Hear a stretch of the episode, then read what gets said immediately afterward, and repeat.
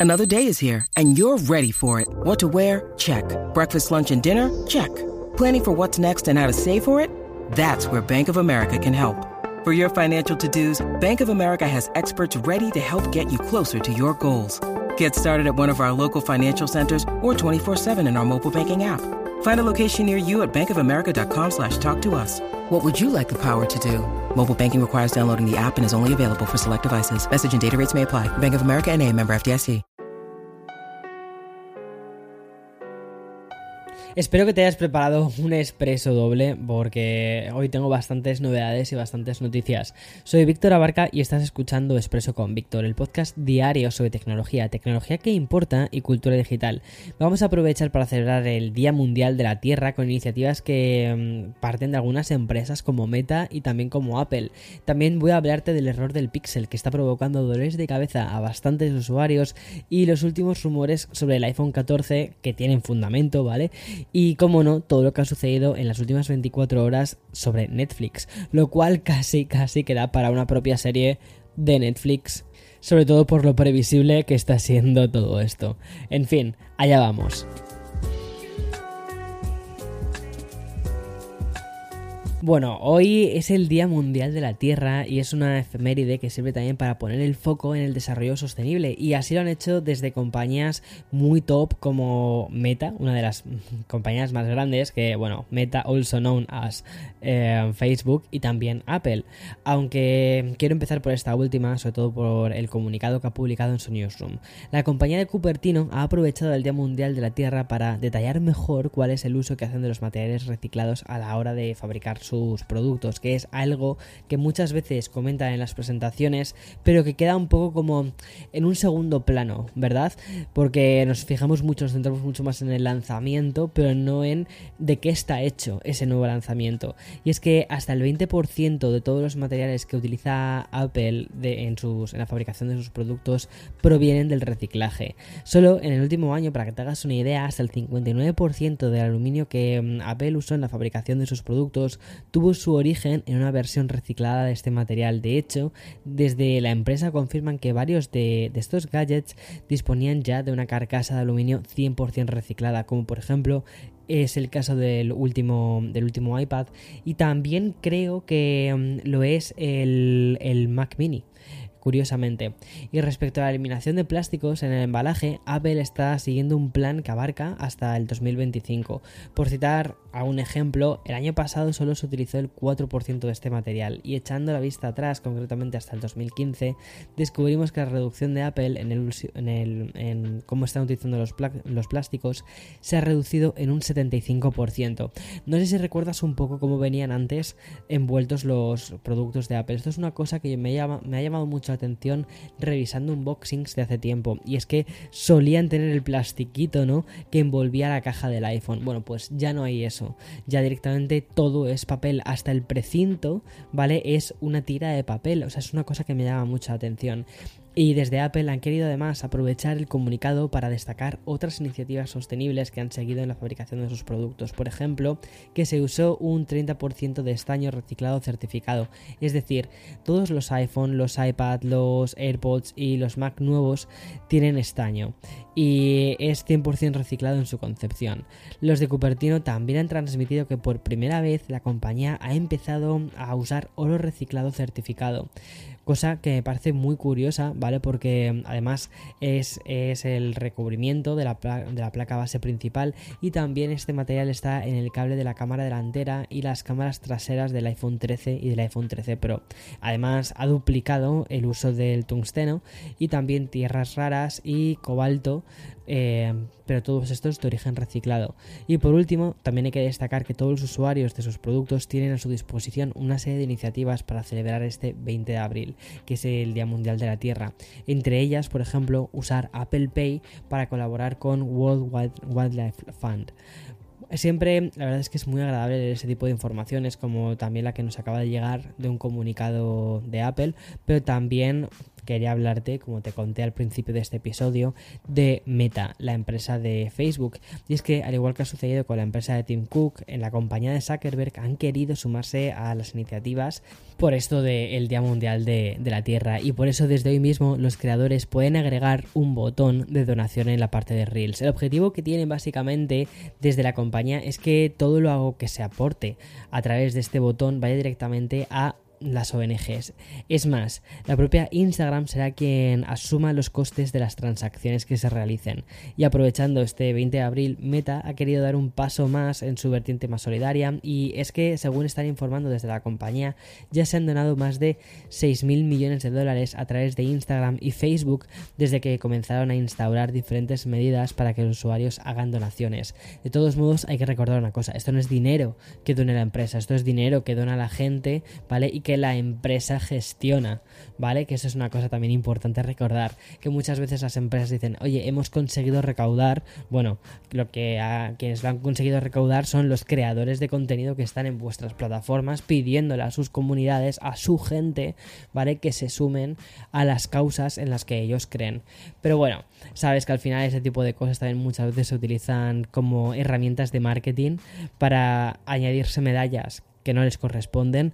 Por eso creo que es importante también estar con, bueno, con una mirada escéptica ante todas estas, todas estas cosas y ver quiénes realmente sí aportan y quiénes realmente se benefician de lo que aportan otros. Bien, y cambiamos drásticamente de tema para sumergirnos a medio camino entre los rumores y también la información contrastada.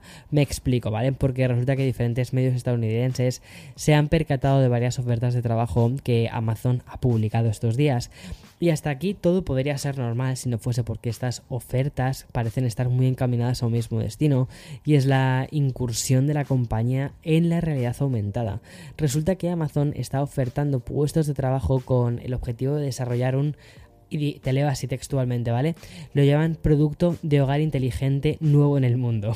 Aunque no hay demasiada información al respecto, lo que sí que podemos saber es que Amazon lo que está buscando es un ingeniero de software que además detalla que sea XRAR y XRAR Devices para concebir y desarrollar software y arquitectura clave. Y también un Senior Technical Programmer Manager de New Products XR. En este último caso, el puesto se describe como el encargado de desarrollar un concepto de investigación avanzado en XR, XR, ¿vale? En un producto de consumo mágico y útil nuevo para el mundo. La verdad es que es muy llamativo, ¿verdad? Todo esto. Bien, al igual que estos sites, ¿vale? Como también Engage o Protocol, están hilando muy fino, pero la realidad es que tendría sentido que Amazon sí que pretenda sumergirse dentro de lo que es la realidad aumentada. De lo contrario, podría quedar muy eclipsada por la empresa de la competencia que es Meta. Al final, todas estas empresas son empresas tecnológicas. Una cosa que ha hecho muy bien Amazon al final ha sido cambiar un poco su foco, es decir, eh, pasar de ser una empresa de distribución a ser una empresa tecnológica. Y lo ha hecho de una forma bastante interesante. Y ya siguiendo con rumores, ¿vale? Nos vamos ahora a Cupertino y es que se han generado una gran corriente de opinión entre los eh, expertos tecnológicos que apuntan a un iPhone 14 con una cámara selfie mejorada con enfoque automático y una apertura más amplia. La idea que tendrían dentro de la compañía es que el iPhone 14 sea capaz de tomar fotos más claras, sin importar la cercanía o la lejanía con el, con el objeto. Y siguiendo esta premisa, la nueva y supuesta cámara aprovecharía el mayor desenfoque del fondo para que entrase más luz. De esta manera, tanto los selfies nocturnos como el modo retrato de FaceTime mejorarían la calidad. Y por cierto, estos mismos analistas especializados en Apple también están teorizando con la eliminación de la mosca en el iPhone 14 Pro. Me parece muy curioso, ¿vale? Porque al mismo tiempo se está hablando de una cámara que estaría oculta detrás de una pantalla o eh, una cámara más pequeña, frontal más pequeña, pero al mismo tiempo hablamos de una mejor cámara frontal. Entonces, todo esto me llama mucho la atención porque podría ser un tipo de nueva tecnología bastante llamativa, bastante, bueno, curiosa, ¿no? Eh, que, están introduciendo desde, desde Cupertino. En fin, sí que es cierto que ya tenemos cámaras detrás de, de, pantallas, pero no suelen verse demasiado, demasiado bien. ¿Será esta la cámara que por fin consiga poner, eh, hacer que las pantallas o que los teléfonos finalmente sean 100% todo pantalla. Está por ver. En fin, voy a hacer una pequeña pausa antes de hablar de Google, también de lo nuevo que ha lanzado Logitech y por supuesto del nuevo drama favorito de, la televisión que es Netflix, Netflix Sensi. When you need mealtime inspiration, it's worth shopping Kroger, where you'll find over 30,000 mouthwatering choices that excite your inner foodie. And no matter what tasty choice you make, you'll enjoy our everyday low prices, plus extra ways to save, like digital coupons worth over $600 each week. You can also save up to $1 off per gallon at the pump with fuel points. More savings and more inspiring flavors make shopping Kroger worth it every time. Kroger, fresh for everyone. Fuel restrictions apply. Bueno, como te decía antes de esta pequeña pausa, ahora vamos a hablar de Google, concretamente del Pixel 6, el cual sigue reportando bastantes problemas en forma de bugs.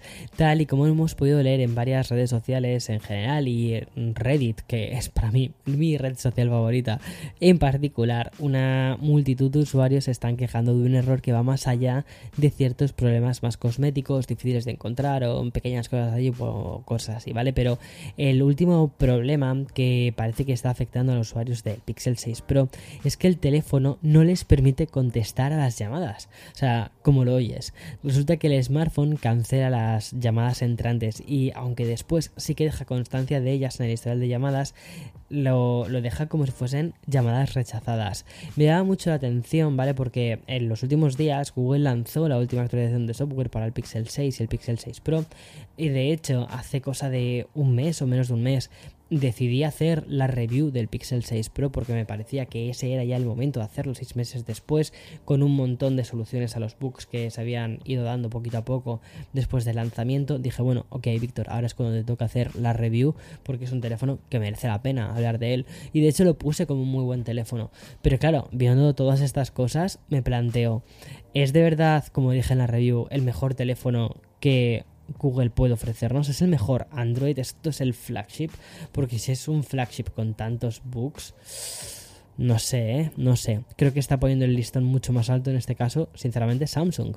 En cuanto a, o sea, es el Samsung S22 Ultra el flagship de Android. Quizás sí que lo es, ¿eh?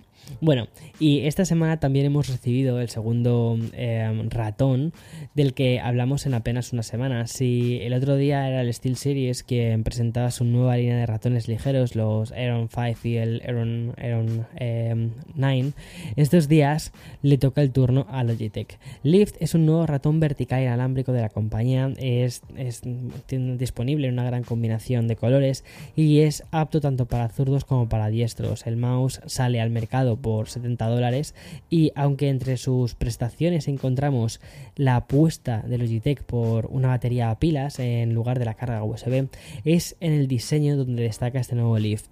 Y es que el ratón, que según Logitech podía funcionar con esta mencionada pila AAA durante dos años, ha sido rediseñado verticalmente para que nuestra mano quede en un ángulo de 57 grados, es decir, garantiza una mejor ergonomía y por tanto debe reducir la tensión en la muñeca. No he podido probarlo, me parece muy, muy interesante. El teclado que, o el ratón que yo utilizo, de hecho, es uno de, la compañía, es el MX Master 3. Me, encanta ese ratón. Ya he pasado por las diferentes generaciones, este es el tercero que tengo de ellos y, y me flipa. Bueno, y ya para el final he querido dejar todo lo relacionado con la primera gran crisis de Netflix. Y digo gran crisis porque ha habido otras más pequeñas, pero es que esta me parece que es bastante importante. Mira, eh, si en las últimas horas has, entrado a Twitter, seguro que ya habrás visto la tormenta perfecta que está empezando a azotar a la compañía y de hecho es una crisis que ha recordado a la que sufrió Meta hace unas semanas cuando anunció una pérdida de usuarios por primera vez y automáticamente sus acciones cayeron en picado. Bueno, pues ayer con Netflix ocurrió exactamente lo mismo. La compañía comunicó ayer que en el último trimestre ha perdido un total de 200.000 suscriptores, una pérdida que tiene un agravante, y es que las expectativas que manejaban en la empresa indicaba justo lo contrario, que era aumentar hasta 2,5 millones de suscripciones. Netflix ha reportado pérdidas de usuarios en todos los territorios, salvo en el mercado de Asia-Pacífico. Especialmente son muy graves los 640.000 usuarios de Estados Unidos y Canadá que han decidido darse de baja, los 300.000 en Europa y los 350.000 en América Latina. Pero lo peor de todo no es que por primera vez en una década Netflix esté perdiendo suscripciones, no.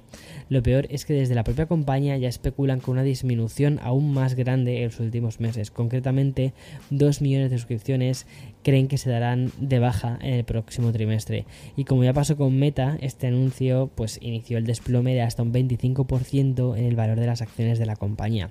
La verdad es que mirar el gráfico de los últimos meses produce muchísimo vértigo y mm, haciendo así un pequeño análisis, dice, ¿qué ha pasado con Netflix? ¿Por qué ha sufrido esta especie de, de, backlash si lleva siendo el servicio de streaming más popular y cool de los últimos años?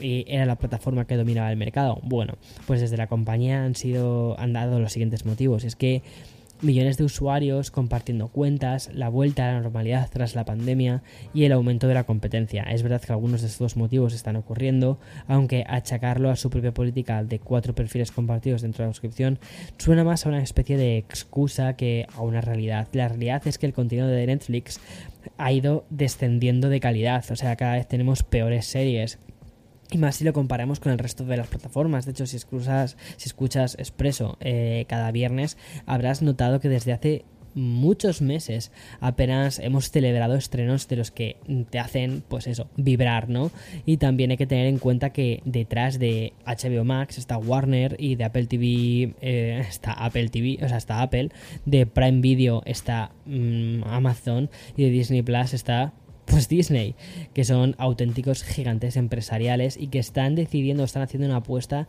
eh, sobre todo Apple, que ha sido una de las últimas en llegar, y bueno, también HBO Max, pero Apple, que ha sido de las últimas en llegar, está haciendo una apuesta por el contenido brutal, es decir, poco contenido, pero de mucha calidad, porque yo creo que han entendido que la gente no tiene tanto tiempo, y además con 5 euros al mes, que es que, o sea, ahora, Hacelo mirar Netflix, que cada día está subiendo más los precios y ofreciendo peor contenido. Además que Netflix tomó la decisión de producir contenido original sin mirar la calidad, a sabiendas de que todas las series buenas que tenían Friends, The Office, acabarían en las plataformas que tienen sus derechos eh, que son pues HBO Max en, algunos de estos casos y con todo este telón de fondo la primera consecuencia estamos a punto de vivirla y es que desde la compañía ya han anunciado lo siguiente que es la posibilidad de lanzar nuevos planes de suscripción más baratos pero con anuncios, ¿vale? Una novedad que seguramente llegue a lo largo de este 2022. Me llama mucha atención porque durante los últimos meses lo que ha estado haciendo Netflix ha sido eso, subir precios, decir que lo de las cuentas eh, compartidas ya no. Y, y, ahora lo que quieren es no bajar los precios, sino lanzar un nuevo tier de precios, lanzar una nueva remesa de precios, pero con anuncios para sacar por ahí otra tajada de, dinero. Y también eh, el que se pusieran a hacer videojuegos que a nadie le llaman la atención para móviles. O sea, es que es como ¿Por qué Netflix? ¿Por qué? O sea, no, o sea, si te has metido un tiro en el pie y luego te preguntas por qué estás sangrando, mmm, no se lo achaques al de al lado, ¿sabes? Pero bueno, creo que está muy bien ese tipo de cosas, hacer esta especie de introspección dentro de las plataformas, porque también nosotros como usuarios al final crecemos. Yo para mí, la verdad es que te lo he dicho alguna que otra vez, tengo Netflix por mis padres, pero es que actualmente no consumo nada de Netflix. O sea, veo Apple TV Estoy viendo la de Severance, que creo que se llama Separación, que está, me está encantando la serie. También la de We Crash, que también me está gustando un montón. No he empezado todavía Pachinko, pero es como que tengo un mogollón de series dentro de Apple TV. Son cinco pavos. Y luego tengo HBO Max. Es que con eso ya tengo todo. Y cuando quiera suscribirme a Disney Plus, lo hago, que también son como 6 euros al mes. Es que, o sea, no sé. He reducido, por cierto, he reducido bastante. Quizás tendría que hacer un vídeo sobre eso, sobre las suscripciones que tengo ahora mismo en 2022. He reducido una barbaridad en la cantidad de suscripciones, porque veía que me estaba dejando una pasta en suscripciones, me está dejando, no sé, casi 200 pavos al mes en suscripciones de ocio, ¿vale? No en suscripciones ya de, de que si Lightroom, que si no sé qué. Solo en ocio me está dejando como 200 pavos y era como, Víctor, tío. O sea, prioridades ordena tu vida, ¿sabes? Que no estás utilizando todo. Y una de las cosas que sigo manteniendo, pero por mis padres, tendría que pasarles la factura, es la de Netflix. En fin, hasta aquí el episodio de hoy. Espero que tengas un feliz día. Aquí hace un sol espléndido. Están mis padres de visita en la ciudad, así que voy a aprovechar para, para, para sacarles por ahí y aprovecharlos porque no todos los días tienes a la familia en, en tu propia ciudad. En fin, un abrazo gigante y como siempre, mañana más y mejor. Chao, chao, Hotel.